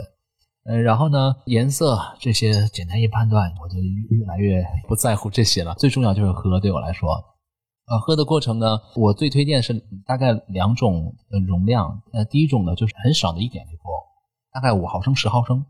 另外呢就是大概十五到二十毫升的一个偏大的一口。然后在嘴里的各种，就是希望它能在嘴里稍微覆盖你的每一个部分一点就行。因为其实我们除了舌头以外，我们口腔的各个部分都稍微有不同的呃味觉感受器，甚至还有些嗅觉感受器，只不过它不反馈给大脑。身体里也一样，我们从喉咙、呃食道，然后胃等等很多消化器官，它都有味觉感受器，它会告诉你味道，只是不直接反馈给大脑，但你的身体最终会感受到。所以为什么我说就是我不太那么在意这个鼻前嗅觉，就是我觉得鼻后嗅觉是我们人类非常擅长的，而且这是个天生的东西，这是人类这多少年来进化这个非常天生的东西。我们慢慢的，就我们跟猫狗比，我们的嗅觉都太差了，所以慢慢变成这个所谓的这个鼻后嗅觉很重要。所以我现在很强调，就是如果真的是有足够的时间，而且不用太担心酒量的情况，你想知道一个酒好和坏啊，要用各种大口和小口不同的方式，然后喝很多。就是喝得快，吨吨吨就行了。哎，吨吨吨也真的很有意思，就是一款酒在你一下子喝一大口都是口腔容不下的情况下，你赶紧咽下去，它产生的很多风味的感受，跟慢慢的在嘴里品的感觉还真的完全不一样。这跟前后的影响，跟各种其他的客观条件影响都很大。因为我们人类其实对于嗅觉跟味觉啊，这里面的联动，包括跟视觉跟触觉啊的联动，呃，这个研究太有限了，所以就是发挥本能。啊，我的建议就是不太用太在意这个事儿，发挥本能去喝就好了。但其实只要稍微一留意所谓的鼻后嗅觉，就是你喝进去这一口之后，靠鼻子能感受到很多风味儿，你就大概能知道这个酒的状态。我觉得还是要需要给大家介绍一下，就是鼻后嗅嗯觉我们怎么样在尽量调动我们自己身体特别简单。很简单一个办法就是，你稍微留点儿酒在嘴里的时候，你吸气，然后从嘴吸气，从鼻子呼出来。刚才南校长也说了，就是巧克力的品鉴跟咖啡啊、酒啊有有一个很大的差别，就是酒有个好处就是你可以在嘴里面随便晃荡它，它本身就是个很简单的液体了。你在晃的过程呢，它里面的二氧化碳也会往外冒，你能感受到它的碳化度。同时呢，这些二氧化碳也能带出来很多酒里的香气成分。对，我也发现嗯这款酒好像它的碳化度是不是就比刚刚那个要高？要高不少。对，这是比利时酒的特色。普通的消费者、普通爱好者，如果你跟他说你要请他喝个智美蓝帽，也许他们会看不上。但其实智美蓝帽有很多本身就是个很好的酒，然后它啊，这是修道院的慢慢酿出来的，好玩。比利时的挺有意思的修道院。今年我还要带队去这个修道院去玩，去了解修道院的酿酒。哦，所以他是真的是在修道院的，而不是说它这是正经的。比利时原来是六家吧，我们叫特拉皮斯特 （Trappist） 一个体系 （Trappist）。这个 Trappist 的体系就相当于是不知道是天主教还是基督教啊，大概是天主教底下的一个分支，他们叫吸毒会。嗯，不是那个吸毒啊，就是很仔细的笃定的啊。然后，然后他们的教派的特色呢，就是穿白袍、不说话、苦修。在全世界大概有两百家左右的修道院是属于这个特拉皮斯特修道院的。嗯，离咱们最近的好像是澳门有一家，然后其中有十来家、十四家酿啤酒。嗯，啊、主要在欧洲，然后有一家在美国，但美国这家今年不酿了，哎呀，太可惜了。啊，太可惜了。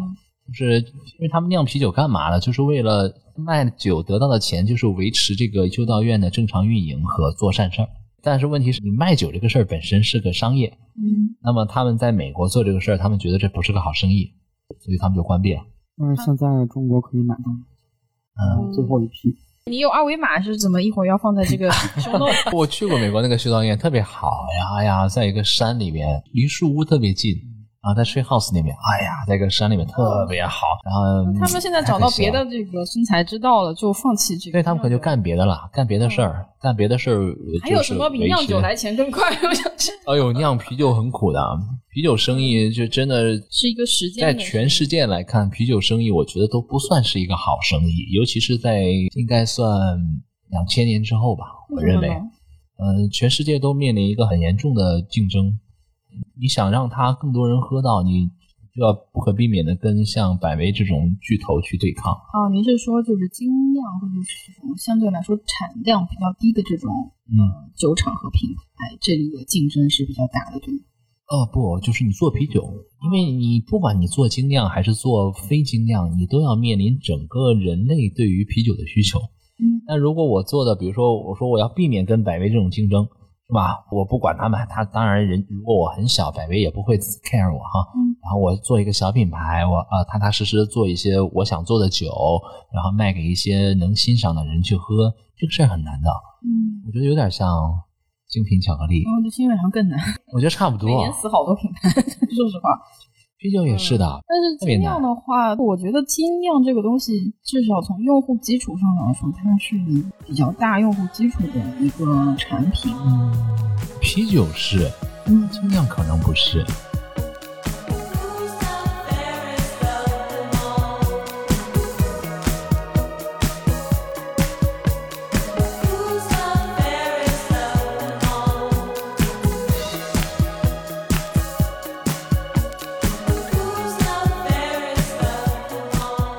老用精酿这个词儿，其实什么叫精酿也很难说清楚。嗯，我我我现在理解的是不是还是就是像之前美国您刚刚说的那个协会规定的它的一个产量作为它的一个对那个划定的基标准？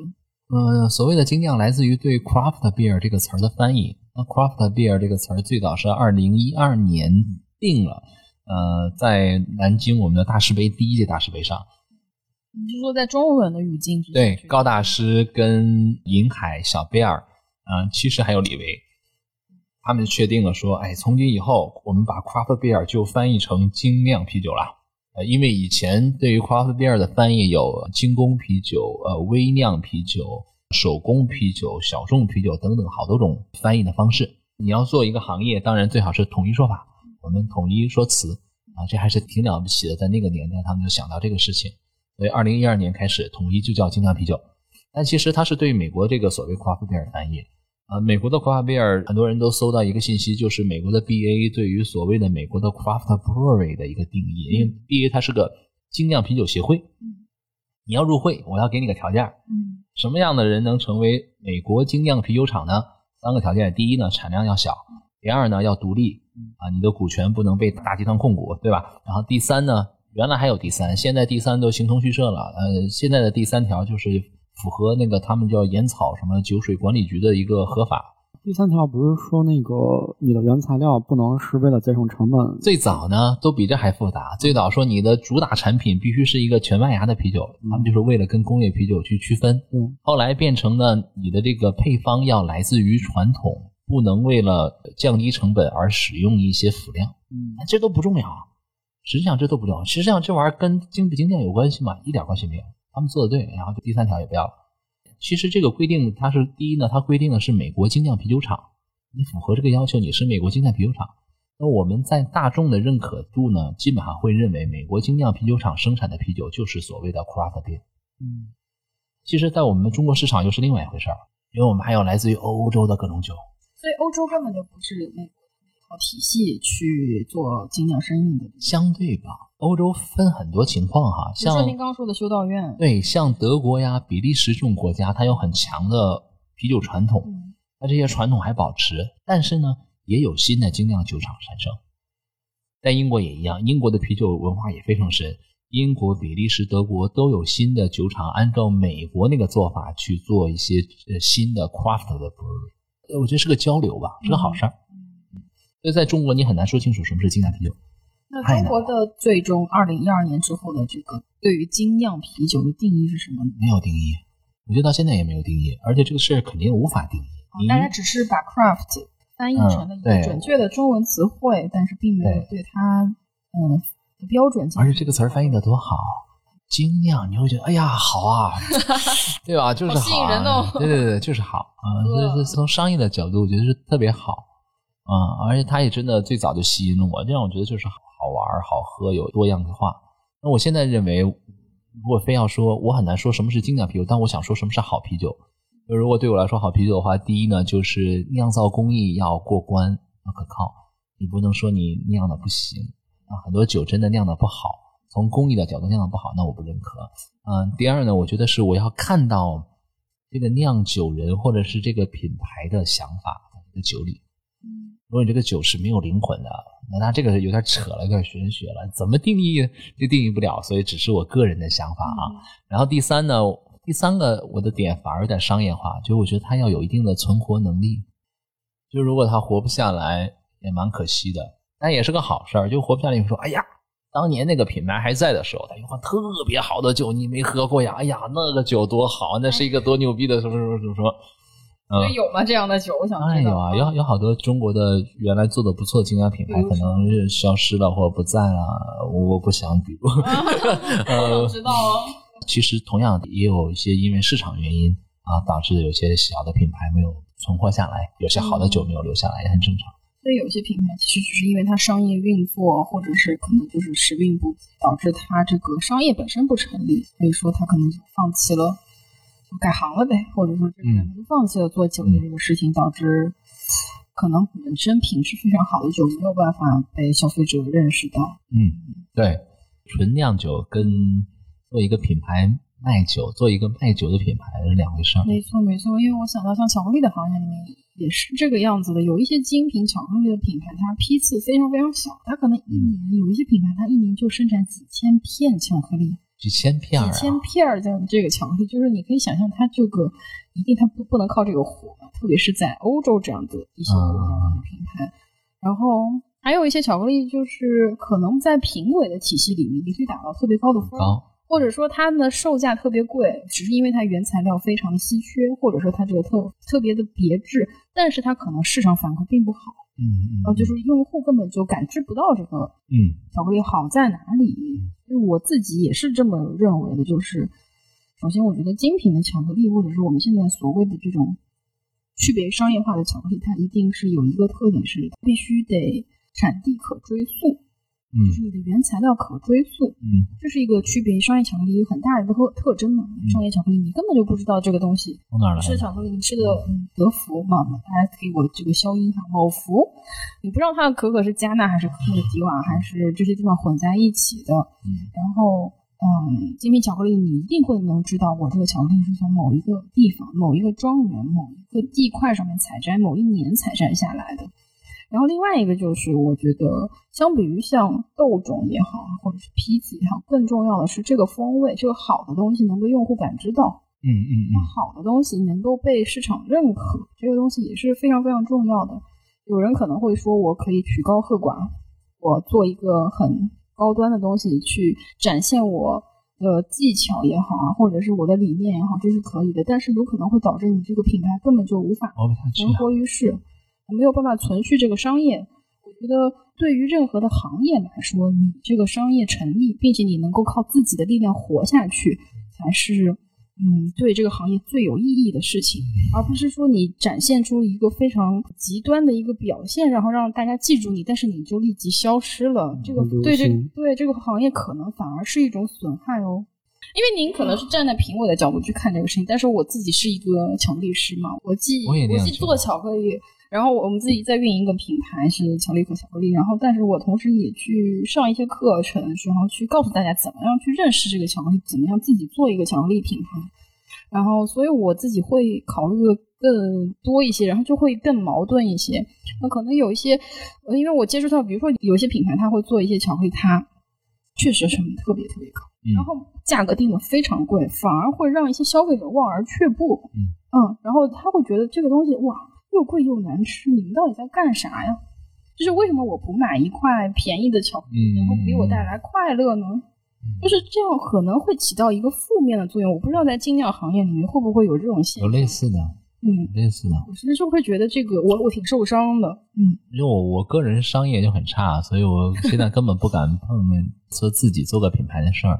但是总有朋友在做，嗯，然后我觉得就看命吧，因为牵牵扯到的因素很多啊，它确实是个商业的事儿。就我能做的，就是我现在愿意做所谓的啤酒教育这块的事儿，就是就是让更多人稍微明白啤酒更多的事情吧，他们就能更明白哦，为什么这些品牌好一点，为什么这个酒好一点儿。啊，那也许有更多人能跟我一样的去看啤酒，那这个行业就太幸福了。没错没错。嗯，还是得先在这一个阶段让更多人关注这个东西。嗯。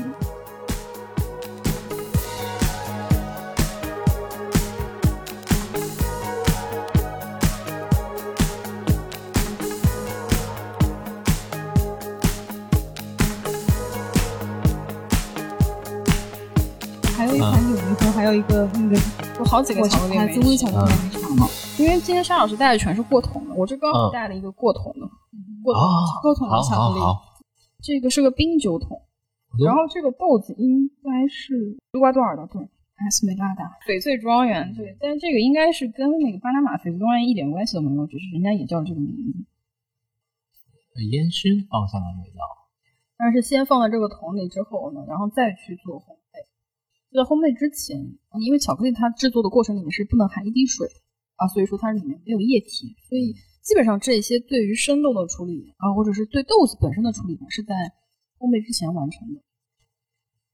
我觉得像冰酒，我觉得像木头烈酒带来的，因为很很跟过桶的酒里面产生的味道有点像。对我来说，轻微的有一点偏像烟的方向的味道。然后刚刚吃的全是黑巧克力嘛，然后我还有一些牛奶巧克力和白巧克力，大家可以尝一下。这个是叫黄油朗姆酒增味的一款牛奶巧克力。啊，这个真的在前段的、前中段的，我觉得那个葡萄的味道跟桶的味道还挺明显的。嗯有吗？我觉得咽下去、好好吃啊反正就是它留在口腔里还是时间非常长的，然后很愉快的味道。有意思，有意思。但是如果说是你咔咔嚼，咽下去了就就忘了，就一定忘了，慢慢的品味才能品出来的这种巧克力。就快乐起来了，突然。确实像大白兔奶糖一样，奶奶的。奶香味很重，然后它那个朗姆葡萄干的味道，还有黄油的香气，非常的明显。想吃菠萝油。哦，也挺菠萝油的。反正就是油脂感，然后让你会很有满足感。这个我感觉搭很多酒都还蛮合适的，就是搭一些比较重口的甜腻的酒。我觉得酸不太适合跟它搭在一起。然后我们今天没有酸的酒。然后还有，这算是白巧克力里面的一个分支，它是白巧克力用龙井去做增味的。好吃。嗯，这个牛奶巧克力，我觉得去搭很多的这种苦味和比较重口的酒，都会比较合适。这个甜度真的好足。含糖量也不是特别高，所以说其实像白巧克力，它为什么会感觉上甜，只是因为它里面没有固形物的部分，固形物是苦味，苦味来源就在于这个黑色的不可可的固形物的部分。当你去除掉了这个部分之后，只留下油脂，那自然就一点苦味都没有。那所以说白巧克力未必就比黑巧克力含糖量要高，这是一个就是消费者的误区。那巧克力的它的那个脂类的部分真的很强。这个东西是就是可以调整的。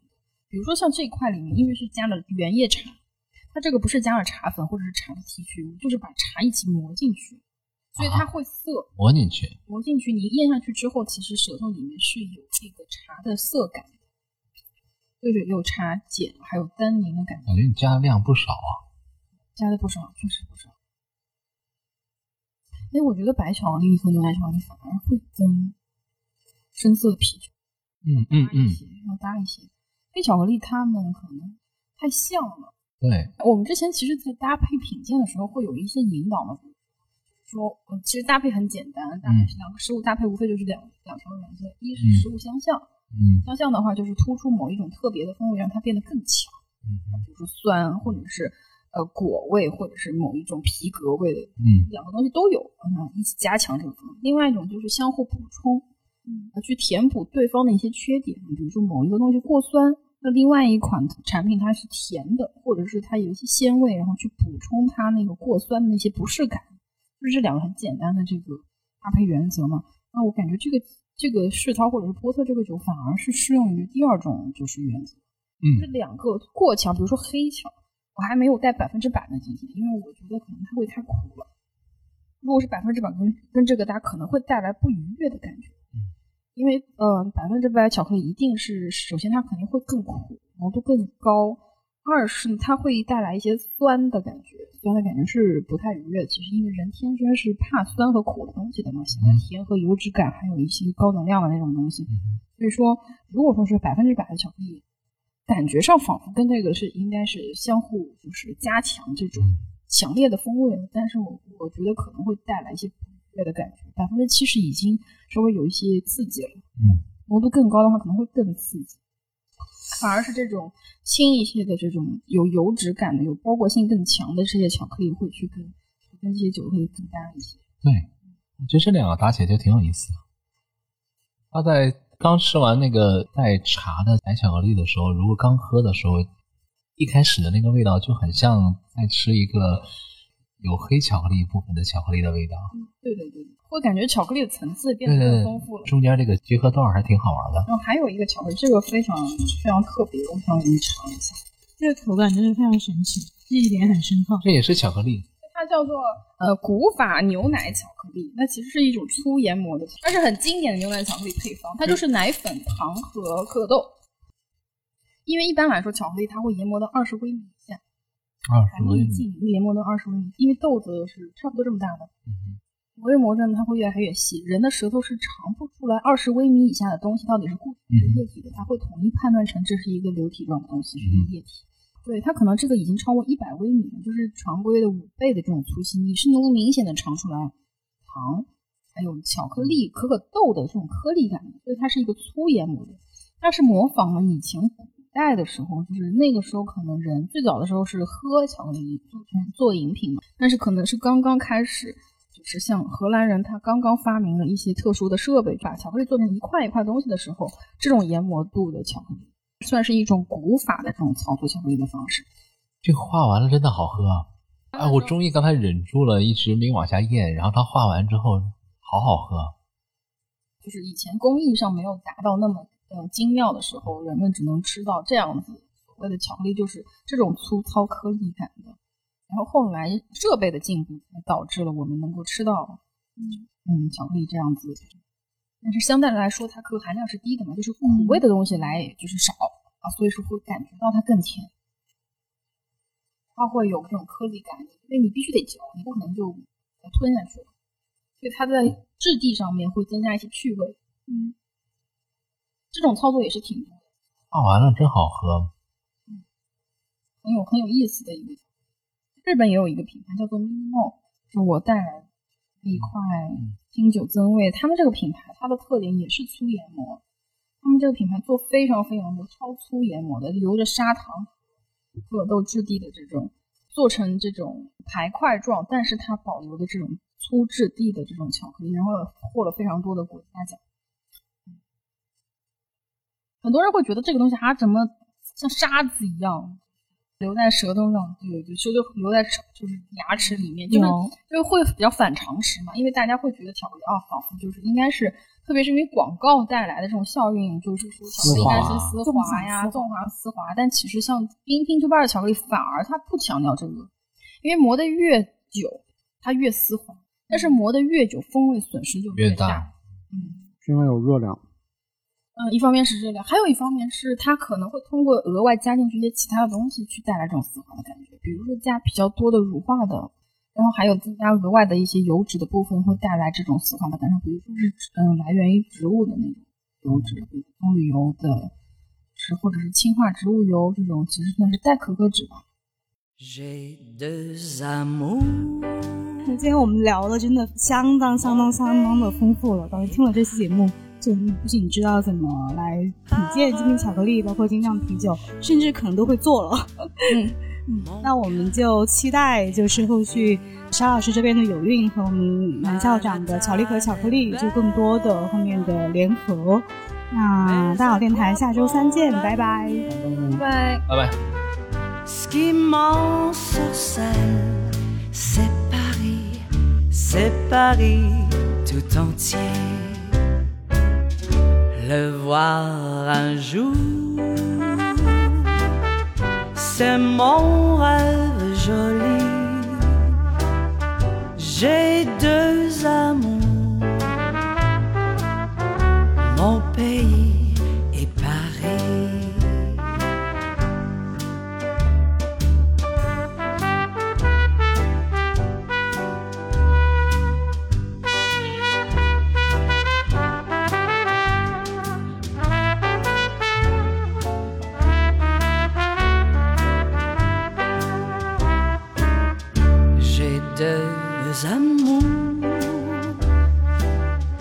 mon pays